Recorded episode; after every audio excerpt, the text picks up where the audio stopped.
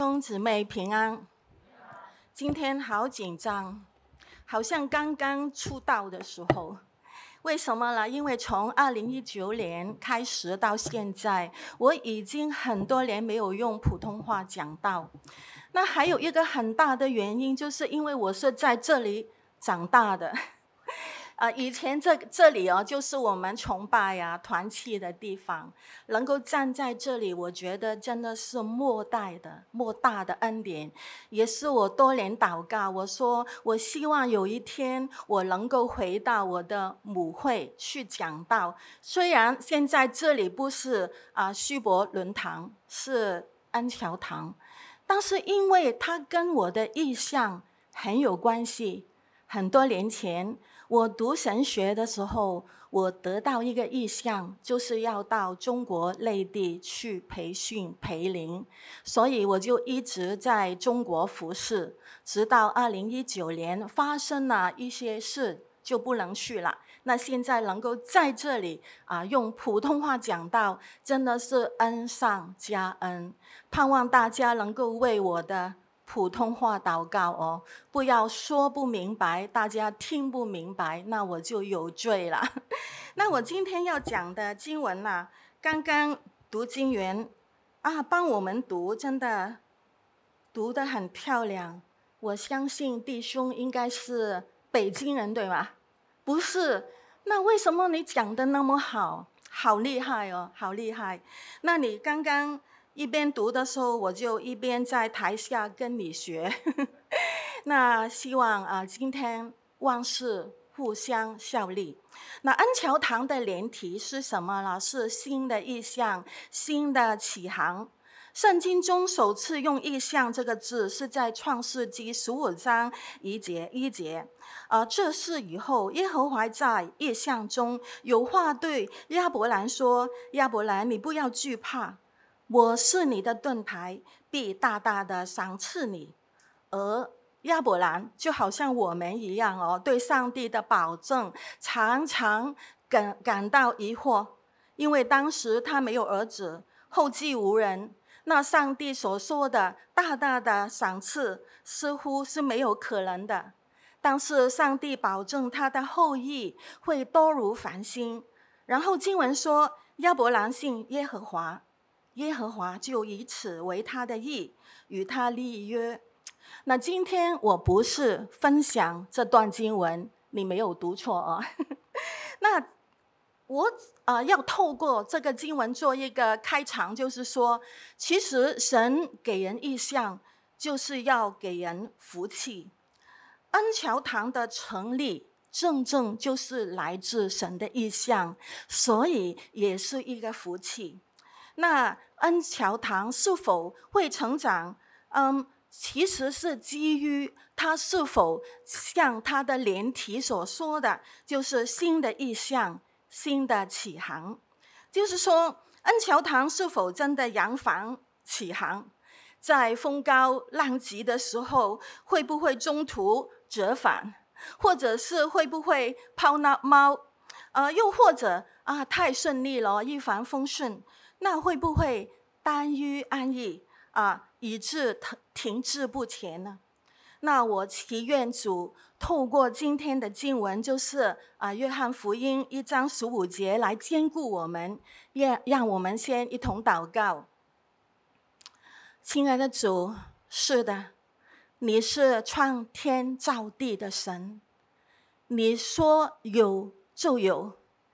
根本就不需要我们参与，但是感谢你，因着你的慈爱、你的大能，你让我们能够服侍在其中，与圣灵同工，被你使用。主啊，这个是多么大的福气，是你给我们的恩典。主啊，求你让我们能够。听得到你对我们的呼唤，让我们收到你给我们的意象，让我们能够马上的起来起航，让你率领我们走你要我们走的路。求你让今天的正道，无论是讲的、听的都能够同感一灵，都能够被你的福音的火点燃。主啊，我们感谢你。我们这样的祷告是奉耶稣基督的圣名祈祷，阿门。好，第一节记载耶稣上耶路撒冷过节，但没有说是那个节期，可能是逾越节，可能是啊、住棚节，可能是啊、五旬节。呃，因为呢，犹太人通常都是在这三大的节期上耶路撒冷过节。然后第二节就说。在耶路撒冷有一个羊门哦，靠靠近羊门有一个呃水池，叫啊毕士大池。原来羊门的门呢，原意就可以理解为啊市集，就是 market。它位于圣殿的东北角，人们献祭用的羊就是要透过这个门牵进去的。呃，衙门有一个避世大池，池旁啊有五个廊子，然后呢，廊子有啊高高的柱子哦，大概有四个四个我啊叠起来那么高。第三到第四节说到，呃，廊子内躺着各种的病人，他们都在等候水动。按道理，水不会无故的波动的，对不对？所以呢。有些啊学者就认为，这可能是一种呃间歇性的涌泉，也可能是季节性的雨泉，啊，但是犹太人却相信有天使按时候来搅动池水，而人只要在水动的时候，第一个先下池水，他的病啊便会得医治。因此，毕士大池周围都是病人，大家都希望能够在水动的时候经历啊奇迹的医治。在这些病人当中，第五节啊特别的提到，那里有一个人病了三十八年。那请大家注意这短短的一句，在那里有一个人。啊，大家有没有想过，在那里，那里是啊一种怎么样的情况呢？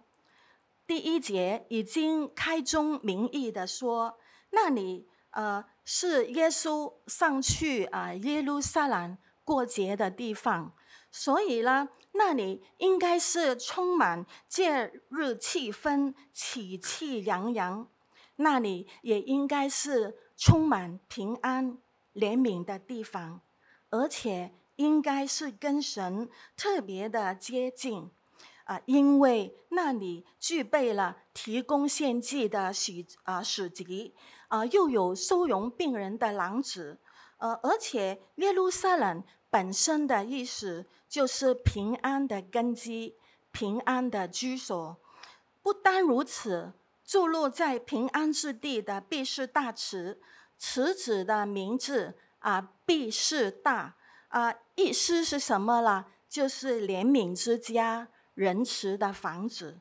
如果我们跳去第十节，我们还会发现那里刚刚是什么？就是安息日，就是人们身心灵都应该处于安歇的时刻。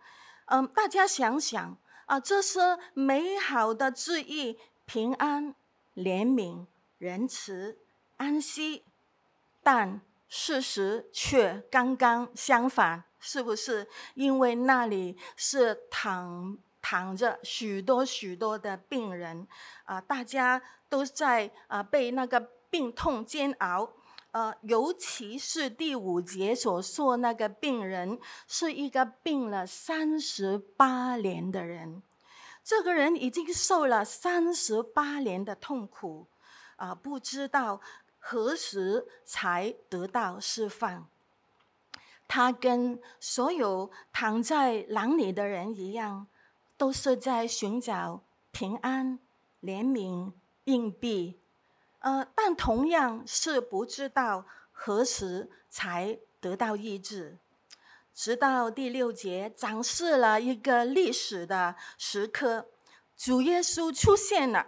他看到这个病了三十八年的人，但这个病人却不认识耶稣。耶稣仅主动的去问他：“你要痊愈吗？”弟兄姊妹，你对这句话会不会感到似曾相识？在芸芸众生当中，要不是神主动去寻找我们，就把我们。其实我们只是活在嗯混沌当中，连自己需要什么我们都不知道。真的，人的智慧非常有限，我们不可能懂得去找这个神。但是神知道我们每个的需要，他乐意施恩怜悯。现在耶稣。耶稣正正就去找到这个三十八年的病人，他问：“你要痊愈吗？”大家会不会这样想？耶稣，你这样问真的是多余哦。有谁病了不想痊愈了？是不是？但是我们在看经文的时候。真的，我们发觉这个病了三十八年的人，他根本好像没有要痊愈的渴求，因为他完全是答非所问。他只是在说什么？他在埋怨没有人帮他进到水里啊！他又在慨叹，他说别人都比他先到了哦。弟兄姊妹，你相信吗？其实我们每个人。或多或少都是有病的，很多人点头，真的是可能是肉身的病，可能是心灵的病，而人是会对病习惯的。我们会说：“啊、呃，我病了，我没有力量。”并成为我们一个很好的借口，那我们就顺理成章的什么都不需要做。嗯，真的，这种病人很多。在我辅导别人的经历当中，很多时候我发觉来被我辅导的人根本就不是要听我啊给他意见。我说什么建议，其实他不在意，他听不进去，他只不过要人来听他埋怨，听他诉苦。就是说，我们很热衷来谈话，但是我们不想花力气去改变我们的生命。弟兄姊妹，你信主有多久了？你的生命是否也有改变呢？那改变多少了？大家知道吗？箴言二十九章十八节说：“没有意象，民就放肆。”而英语圣经 KJV 它的翻译是更加好，他说：“没有意象，民就灭亡。”原来没有意象的生命就是灭亡，而很多时候基督徒就好像这个病了三十八年的人一样，根本就不理不听神的发问。我们要知道，神的发问不是因为他不知道，神什么都知道，而是他知道我们不清不楚，他知道我们自己不知道，所以他要问，让我们好好去想，想一想，我们知道什么？他的发问是要我们正视自身的问题，免得我们蹉跎岁月。荒废了生命。曾经有一位同道，很多年前他已经多次的告诉我，他说：“小林，我知道神给我的意象，就是要我起来去服侍中国。啊，但是你知道，你知道我的性格，我爱干净，我不喜欢去大陆，啊，乱七八糟的。”他这样说。然后他还有很多不能去的理由，然后他总是这样的啊作结。他说：“我知道神有他的时间，神真的要我去的话，他有他的时间，然后他就很安然的去做他平常喜欢做的事。那时间过得很快哦。那我想起我当年在这里的时候还是很年轻漂亮哦，但是现在已经是一个老太太了。虽然我真的是嫁给姓老的人，我真的是老太太。那我就跟他谈话，我说你快要退休了，那你现在有时间了啊？大陆也改善了很多了，你要不要去？他怎么说？他现在有一个新的理由。哎呀，我已经一把年纪了，啊，怎么能够去啦？留给年轻的去吧。他这样说，其实他说的很对，神真的有他的时间，但是他却是有意无意之间故意，对吗？错过了神的时间，对不对？不过，那个躺了三十八年的人，他非常有福，因为第八节这样说：主耶稣一针见血的命令他起来，拿着你的褥子走吧。愿主都向我们发出指令啊，不容我们顾左右而言他。那弟兄姊妹，你理解耶稣所发出的指令吗？起来。拿着你的褥子走，其实每个人的生命都有一张盛载着他的褥子，可能是他的地位啊、学识、工作、亲人、爱人啊、资产，总之，我们躺在自己的褥子上，我们就感到满足、安全。假如有一天，主耶稣说：“你要将褥子拿起来，不再依靠他。”你愿意吗？你愿意吗？耶稣要赐给我们一个新的意象，一个超乎我们想象和理解的意象。起来，拿起褥子走，代表什么？代表要放下我们所依赖的一切。再没有什么能够限制我们走出去。看见有人躺了三十八年，重新站起来，啊，我想在现场的人应该会感到很惊叹，是不是？但我们从第十节看到，那些犹太人只是将心思放在律法规条上，他们严厉地说。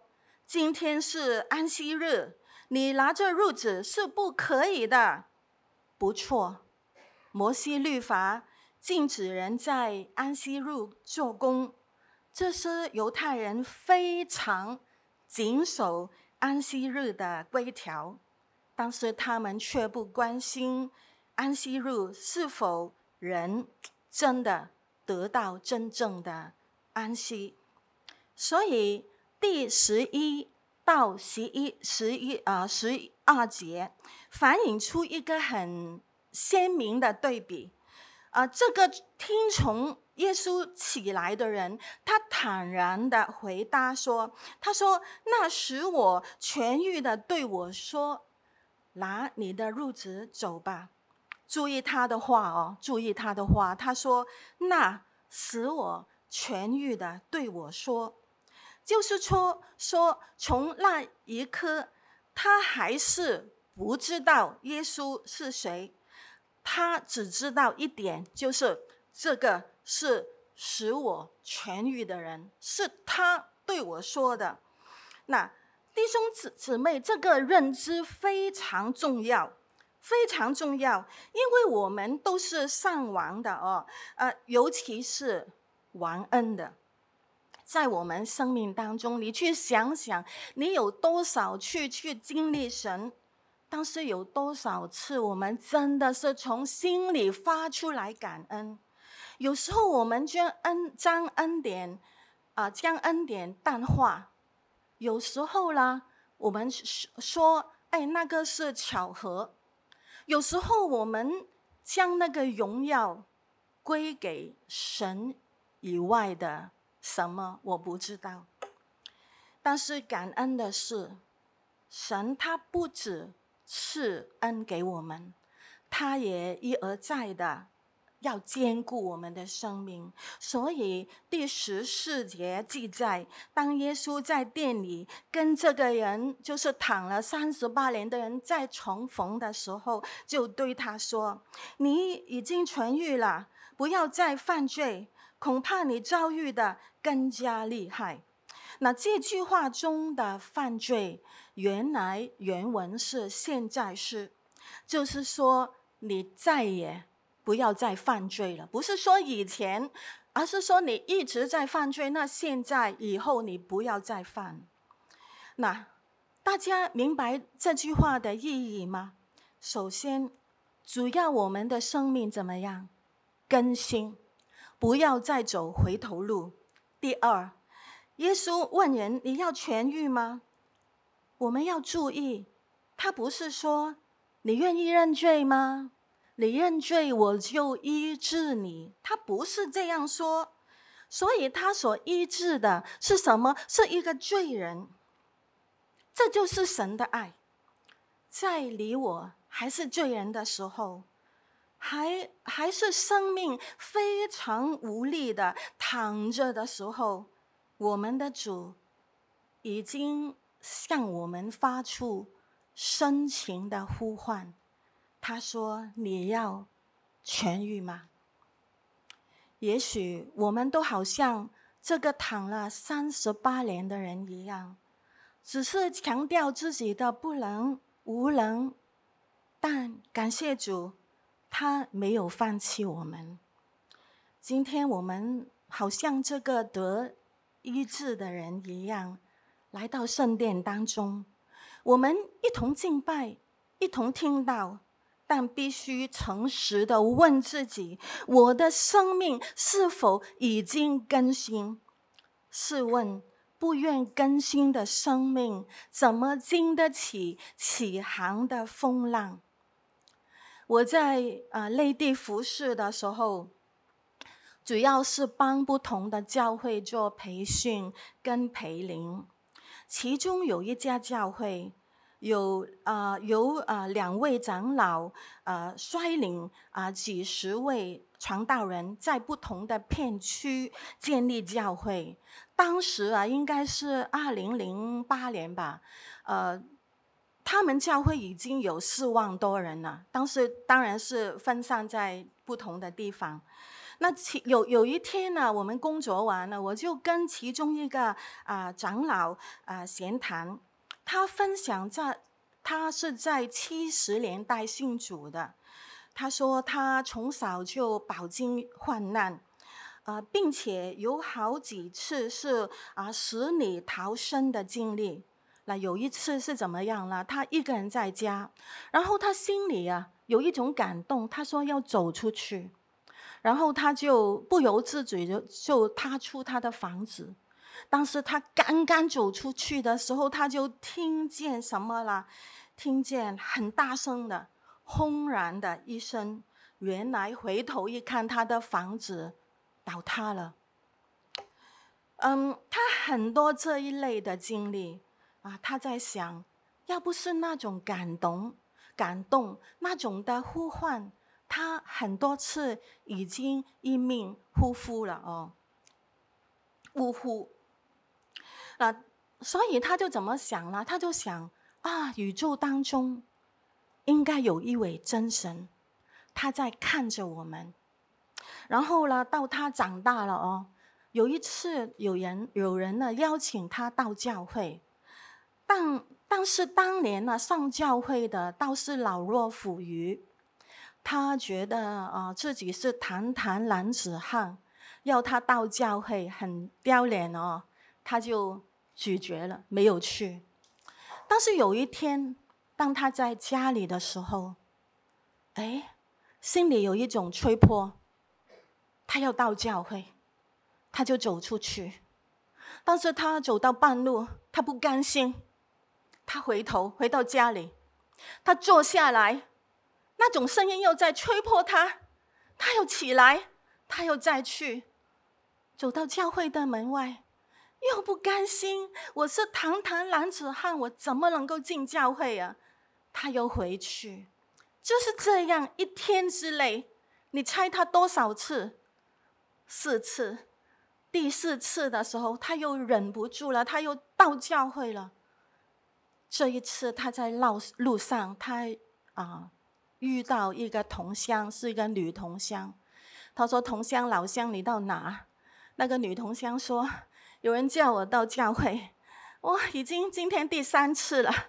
我到门外，我又是不甘心，然后我回去。”那长老说：“哎，我比你多，我第四次了。那不要怕，我们两个一起吧，一起去。”鼓起勇气去好不好？壮胆。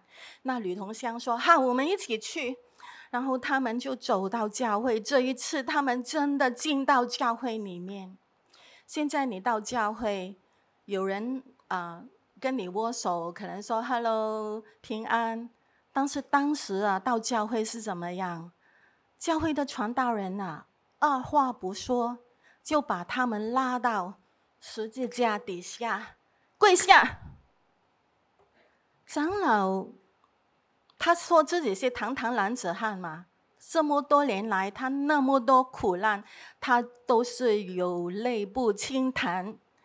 但是那一刻，当他跪在十字架底下的时候，他的泪水就好像缺堤一样流过不停。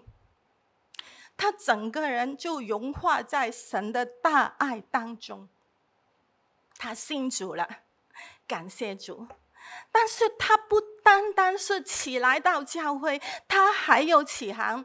他只要啊、只有那个小学呃程度，他没有神学训练，他没有像我们今天哦，信徒都很多诗经书可以看，我们可以到神学院进修，对不对？那时候什么都没有，但是他有一颗单纯的心。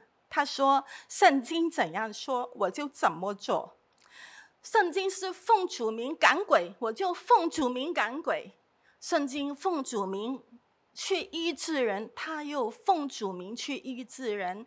然后大批大批被鬼附的人就这样因着主名得到释放。”大批大批癌症很严重的病，真的是抬着进去的，但是站着就起来出去，就是奉主的名得医治。刚才我说还有那个呃女同乡，是不是？其实她也信主了，后来她的丈夫也信主，那个那个丈夫就跟这个长老。都成为教会最高的领袖，他们在无神论的国家当中，他们公然的聚会，然后很多很多人好像潮水一样的涌涌进教会，地方不够的话，他们就让弟兄搭起一些临时的帐篷，然后一家一家的很简陋的教会，就是谢谢，就是这样的建起来。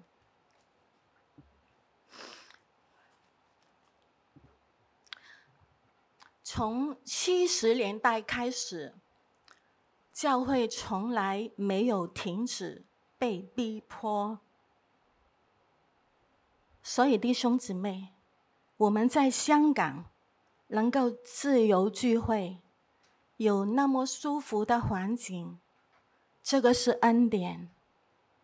但是很奇怪，有时候那么舒服，那么多恩典。我们却是那么懒惰。几年前，啊、两个长老，一个已经回天家了，一个一个也退休了，但是他们的接班人还是不断去传福音。昨天晚上，我才收到一个消息，其中一个年轻的牧师被关起来了。听说可能会被监禁啊五年以上。弟兄姊妹，我记得梁元讲在这里讲道的时候，他说大家有心理准备，可能香港也会越来越困难。我们就好好把握现在这个时机，能够听就听，能够说就说，能够传就传，能够服侍就服侍。感谢主，神其实从来没有停止命令我们起来，而且他还要带领我们起航。今天我们坐在这里，新的意象，新的嗯呃新的人，很多新的人在这里，一切看来多么美好。盼望我们能够时刻谨记，主动寻找我们的耶稣，他定义要我们起来，不单起来，还有起航。前面也许真的会波涛汹涌，但是主的恩典必然就用够用。好，现在我想邀请大家一起祷告。假如你真的有感动，愿意起来，愿意为主起航，我邀请你站起来，跟我一起祷告，好吗？假如你说，我还是怕，我要坐在这里。那盼望神让你坐得不太久。好，我再一次邀请你有感动、愿意跟随主起来起航的，我邀请你站起来，我们一起祷告啊！我不再等了，你们自己回应神的呼召吧。亲爱的主，感谢你，感谢你，从创天造地以来到今天。你从来所为我们预备的都是救恩，你愿意万民得救，你不愿意有任何一个人沉沦。无论我们是多么的懒惰冷漠，但是你从来不停止呼召我们，你温馨的呼唤，你不断在等待我们。主啊，我感谢你。感谢你今天恩桥堂的成立，正正就是要起航的意向。主啊，你就像刚刚我们的诗歌敬拜一样，你的宝座就是在这里，你的眼目就在我们身上。